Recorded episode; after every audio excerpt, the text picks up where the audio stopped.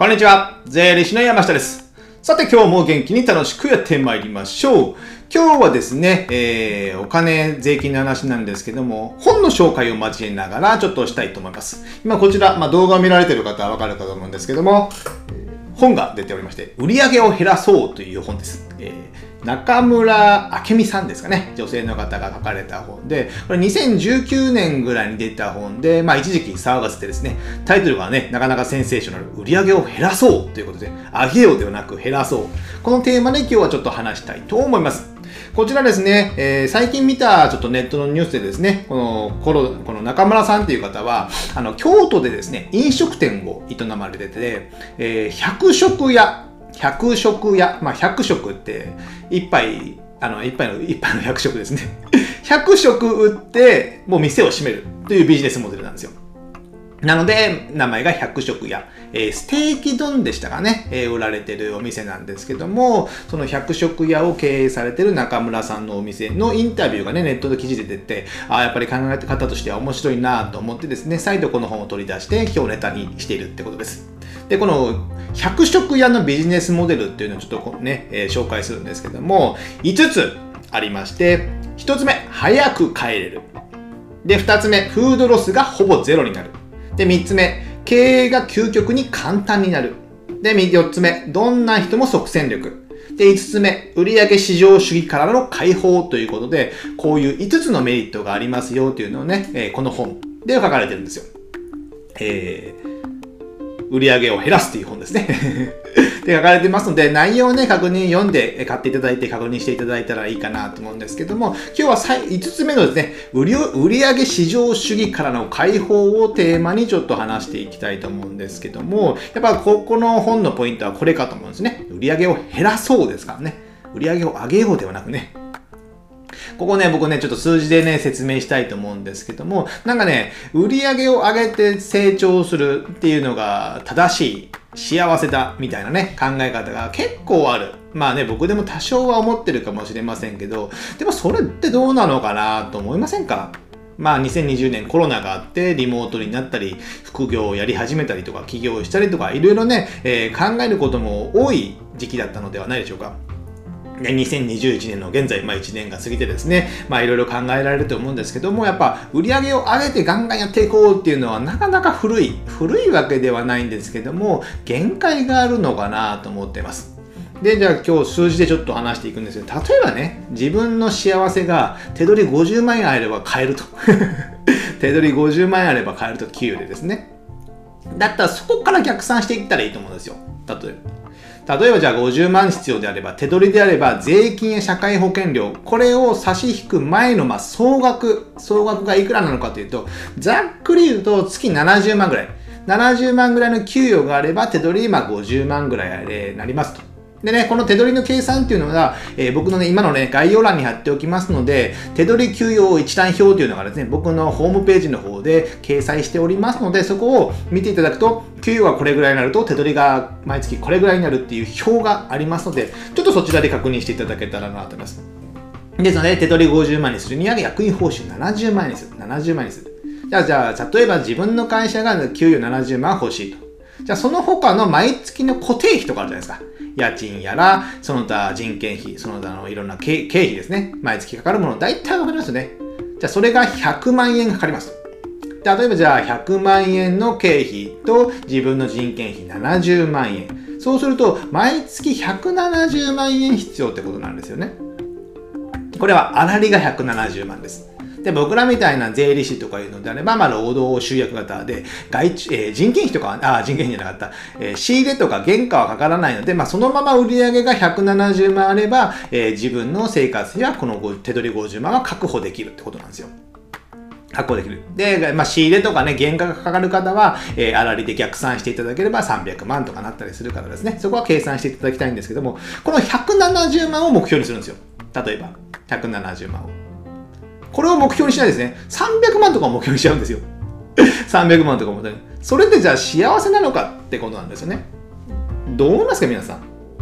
まあね、人の幸せっていうのはね、人それぞれなので、俺が、僕がですね、それは幸せじゃない、300万は幸せじゃないっていう権利もね、義務もないので、いいとは思うんですけども、でもそうなるとなかなか大変かなと思うんですよ。例えば事例で話すと、じゃあ170万が目標だったのが、まあ、300万にしましたと。じゃあ300万目標を達成するためには、やっぱ人が必要ですよね。この人が必要。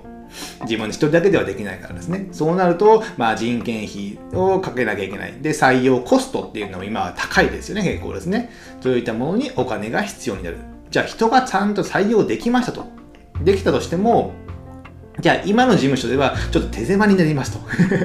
引っ越しな、引っ越さなきゃいけなくなりましたと。したら事務所を引っ越すということで引っ越し代、その他新しい事務所の備品やパソコン代、えー、そういった設備関係に投資が必要になってきますので、数百万単位でお金が必要になってきますと。じゃあそのお金ありますかって言ったら、ちょっと今あんまりないんで、ちょっと不安だから、まあ、銀行から借り入れしておきましょうかって。じゃあ借り入れをしましたと。だ借り入れをするっていうことは、金利を金利を払わなきゃいけないので、え、経費が増えますよと。で、借り入れしてしたっていうことは、毎月の返済が必要になります。まあ、借りたものはね、返さなきゃいけないので、借りたものを返す毎月の返済が必要になるので、その分のお金がまた必要になる。あ、それじゃちょっと今の売り上げじゃ足りないので、もう少し売り上げは上げなきゃいけないなってなりますよね。そしたら、もうこれがループで回っていくんですよ、ずっと。売り上げ上げなきゃいけない、人を採用しなきゃいけない、事務所を広くしなきゃいけない、お金を借りなきゃいけない。これがずっとループになるんですね。まあ昔はね、それで経済が発展してて人口も増えてたので、このやり方でもね、全然問題はなかったと思うんですけども、まあ昭和から平成になって、今は令和ですよ、令和。もう3年も経ちましたよ。3年も経ったのに2年ちょっと経ちましたよ。ですので、もうちょっとそのやり方を考えた方がいいのかな。なので、この本をね、売り上げを下げようというわけではないんですけども、まあ自分の幸せ、まあ幸せっていうのも変ですけども、自分のライフスタイル、どうなりたいか、どう生活したいかの水準に合わせて、それを逆算して売り上げを求めて、そしたらそこでいいんじゃないかと。まあそこで止まれってわけじゃないですよ。そしたらその後に、先ほど言ったように売上170万の目標を達成しましたと。そしたらですね、そこの170万の仕事を次は効率化するんですよ。効率化する。自分がやらなくてもいいような仕事を外注に振るとか、時間の短縮を IT でするとかですね。だ効率化することによって時間が空くんですよ。時間が空いたらその時間を使って次の新しいビジネスやサービスを開発したりする。そういう時間に当てたらいいってことなんですね。そこで留まるわけではないですね。なんかね、そうなると、売り上げが下げようとなるとね、なんか成長がないっていうのもありますので、そうなると、まあ人生楽しくないじゃないですか。僕人間のね、人生の楽しみっていうのは、まあ自分の成長が一番だなと僕は思ってるんですよね。人の成長よりもね、自分の成長をすることによって、自分が成長することによって楽しくなる。これはね、えー、小さな子供とか見ててもそうじゃないですか。ですので、そうするためにはやはりそのための時間が必要なんですよ。時間を空けるためにこの売り上げを減らそう。まあ僕は売り上げコントロールしようみたいなイメージでね、えー、よく使うんですけども、その方が非常に大事なのかなと。や、見くもりね、えー、売り上げ300万だ、500万だって、その根拠ってほぼないんですよ、何も。ただ成長したりとかね。じゃあよくね、あるのが、売上10億で10、えー、じえ従業員100人でってね、創業10年で達成するって言っても、どうなんですかってね、100人で10億ってことは、1人当たりの売上1000万しか達成してないんですよ。それが、多いか少ないかっていうと、少ないんですよね。それでいいのかってね、思ったりするじゃないですか。100億じゃなかったら10億やったかな。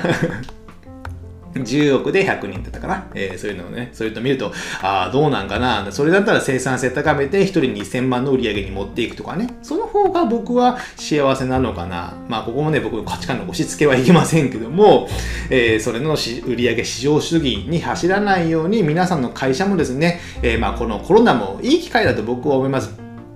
ですので、まあ、この本を読んでいただいて、売り上げを減らそうですかね。百食屋の中村明美さんの本を読んでいただいて、今一度ね、自分のビジネスを考えていただけたらなと思います。じゃあ今日は本の紹介でした。じゃあ最後にですね、告知といたしまして、えー、Amazon ので、えー、僕の Kindle の電子書籍が出ておりまして、あの、イケてる決算書というね、えー、小さな会社の決算書の考え方という本がね、え今現在2冊出ておりますので、Amazon で検索してダウンロードしていただけたらなと思います。あとですね、えこれ、あんまり告知してなかったんですけど、あの、無料メルマガも僕やっておりまして、あの、概要欄の方でチェックしていただきたいんですけども、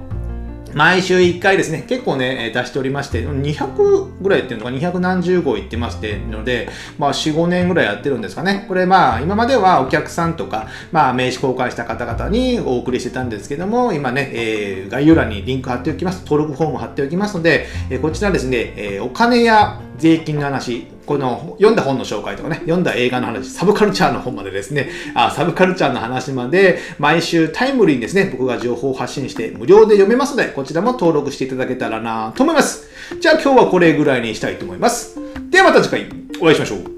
さよなら